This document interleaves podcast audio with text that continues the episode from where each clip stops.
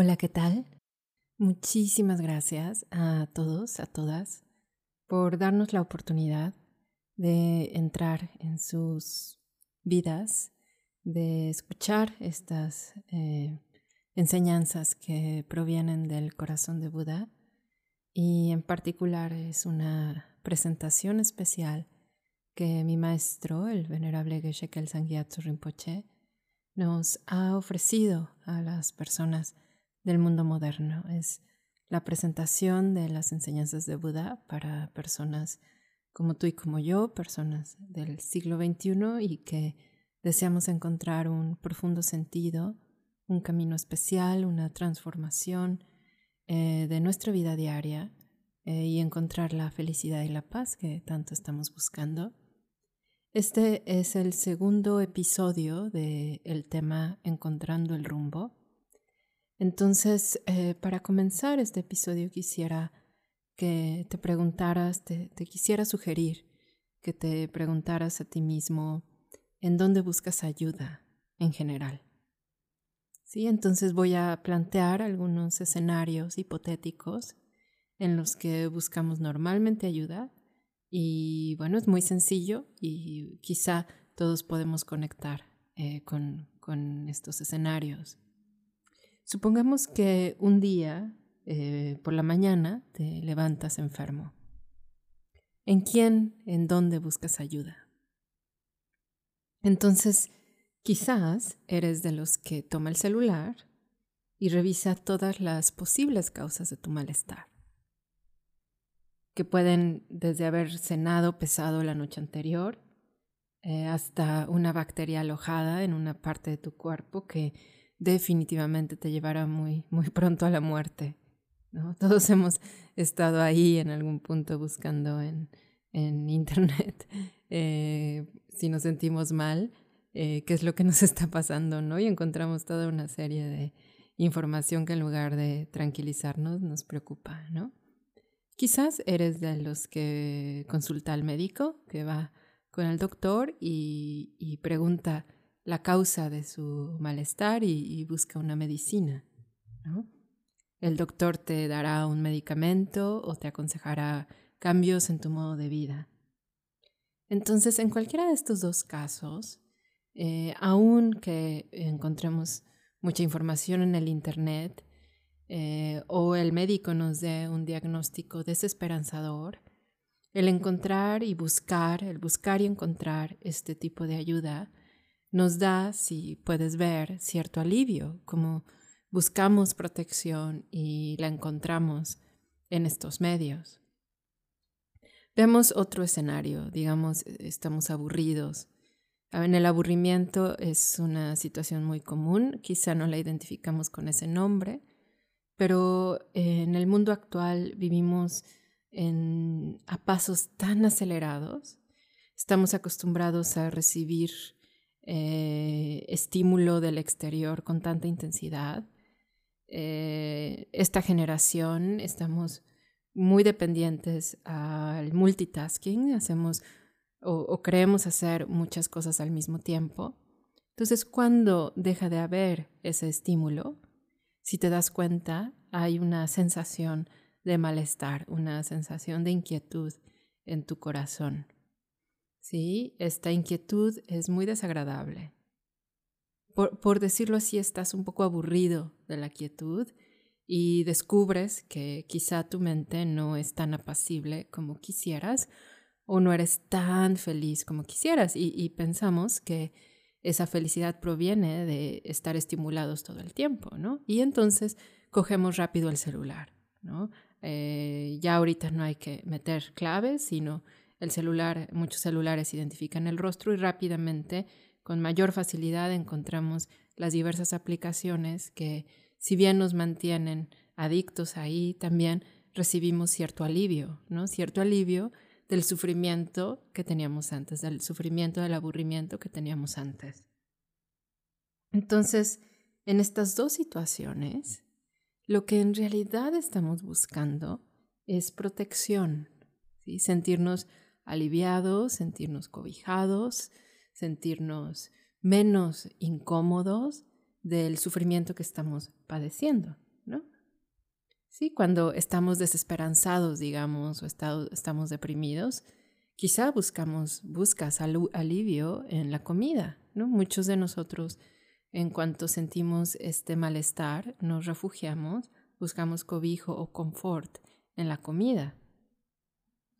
Entonces, la, mayoría de las veces, en la vida diaria, esta clase de búsqueda por refugio la hacemos sin pensar demasiado. Como te decía, tomamos el celular sin apenas pestañear. Buscamos refugio en tantas, tantas cosas sin apenas percatarnos.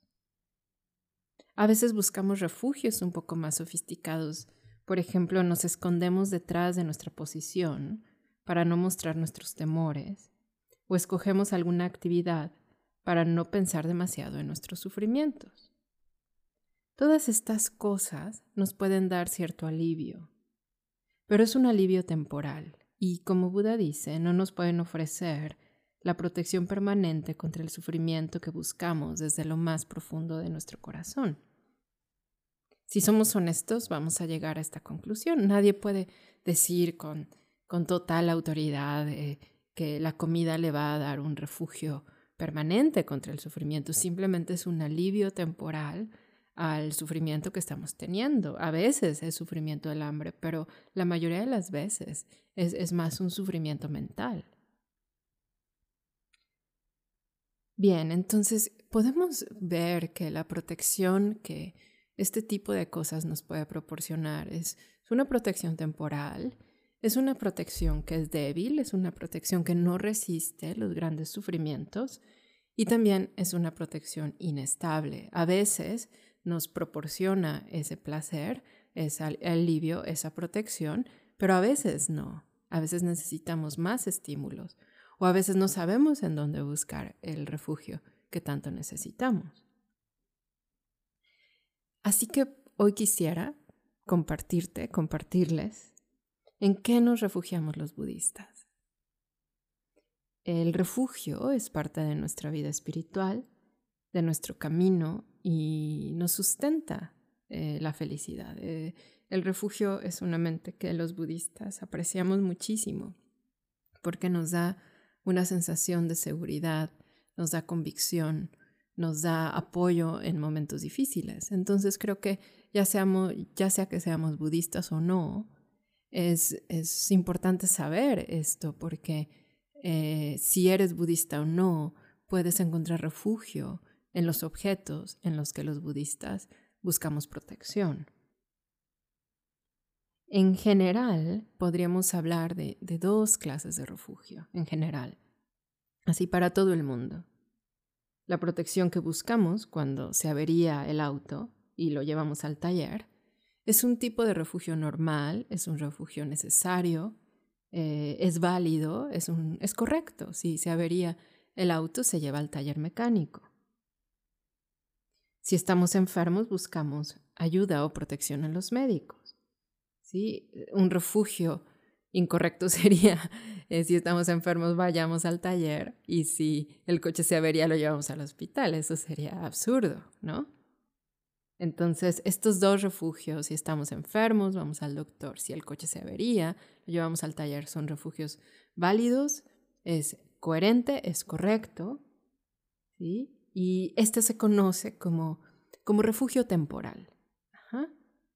El refugio que buscamos cuando sentimos enfado por la avería en el auto, ese tipo de refugio, o sea, eh, se, se descompuso tu, tu coche, te sientes enojado y buscas dejar de sentirte así, encontrar control en tu mente otra vez, ese tipo de refugio se conoce como refugio último. Si, tu cuerpo manifiesta señales de enfermedades, vas al doctor, pero el miedo que tú tienes o el miedo, la ansiedad que podemos tener al estar enfermos y queremos dejar de sentirnos mal, ese tipo de deseo, quiero dejar de sentirme mal, quiero dejar de sentirme ansioso, quiero dejar de estar preocupado, ese tipo de mente que busca esa protección se llama refugio último. Hay tres objetos de refugio último. Esto quiere decir que buscamos refugio, protección eh, amparo, cobijo en lo que se conocen como las tres joyas. La joya del Buda, la joya del Dharma y la joya de la Sangha. Se dice que son joyas porque así lo menciona mi maestro, el venerable Geshe-la, en Camino Gozoso de Buena Fortuna, de entre los muchos y variados objetos externos que normalmente usamos, por lo general consideramos que las joyas son los más preciosos y extraordinarios.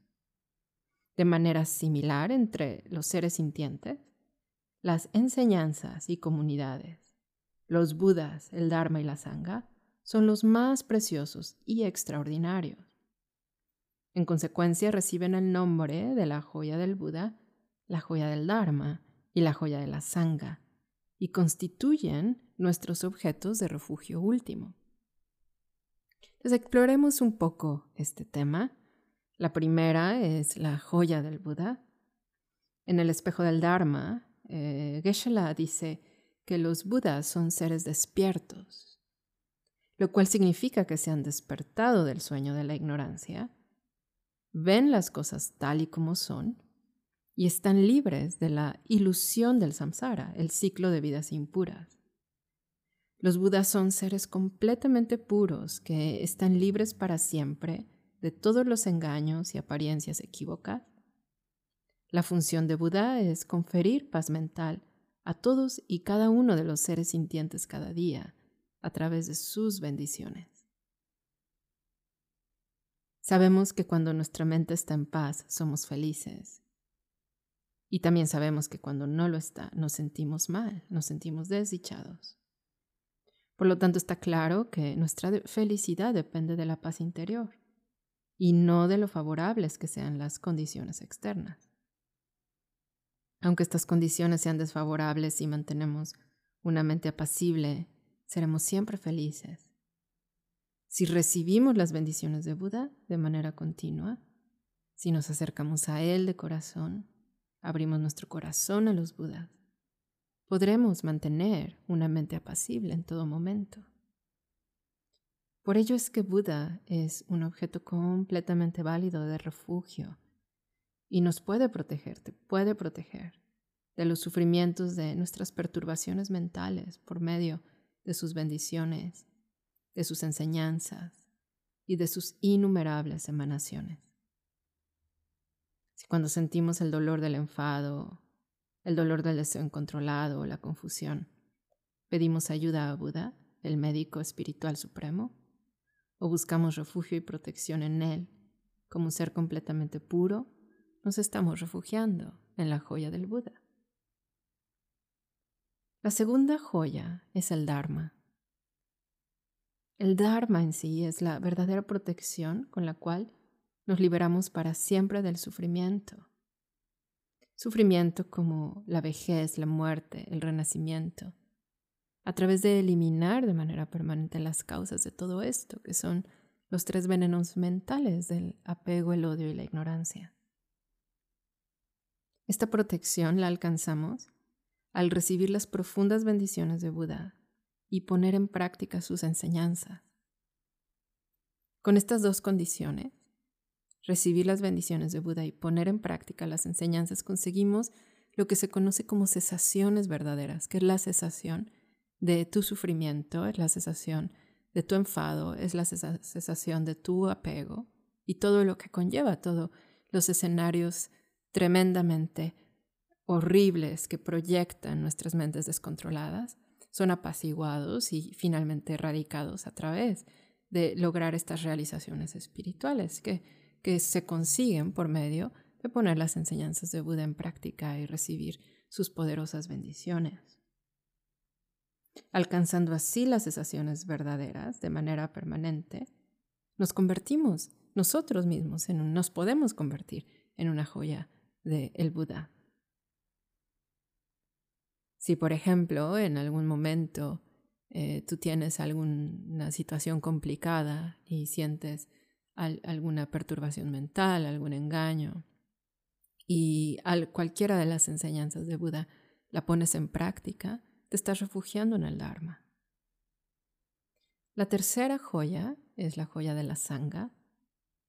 Las sangas son los practicantes espirituales puros que nos muestran un buen ejemplo. Esta joya es muy importante porque nosotros no podemos ver de manera directa a los budas. Tampoco podemos saber quién tiene realizaciones de Dharma o no. Pero si vemos un buen ejemplo, especialmente en estos tiempos de tanta confusión, de, de tanta inestabilidad, y vemos a alguien que tiene la capacidad de mantener su mente apacible y feliz, que busca fuentes extraordinarias de felicidad, que nos da, digamos, esa inspiración para tener un buen corazón, para cultivar la sabiduría. Eso es muy, muy valioso, es nuestra conexión con las otras dos joyas, con la joya del Buda y la joya del Dharma. Las tres joyas, la, joya del Buda, el Dharma y la Sangha, son objetos válidos de refugio y, desean concedernos esta protección a todos y cada uno de los seres sintientes. Es en Camino Gozoso, este texto que les comentaba dice, recordando las cualidades de las tres joyas, debemos refugiarnos en ellas en todo momento. Por lo general, solo nos acordamos de hacerlo cuando tenemos dificultades. Pero si nos refugiamos siempre en las tres joyas, incluso cuando las, las cosas marchen bien, estaremos tan cerca de Buda que cuando nos sobrevengan desgracias, recibiremos ayuda con facilidad. Si buscamos refugio solo cuando nos encontramos en situaciones difíciles, no recibiremos ayuda de inmediato. Por esta razón debemos tener siempre una imagen de Buda cerca de nosotros para acordarnos de la práctica de refugio. En todo momento debemos mantener la siguiente resolución.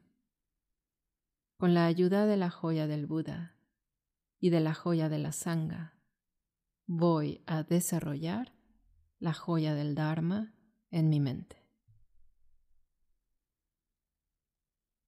Con la ayuda de la joya del Buda y la joya de la Sangha, voy a desarrollar la joya del Dharma en mi mente.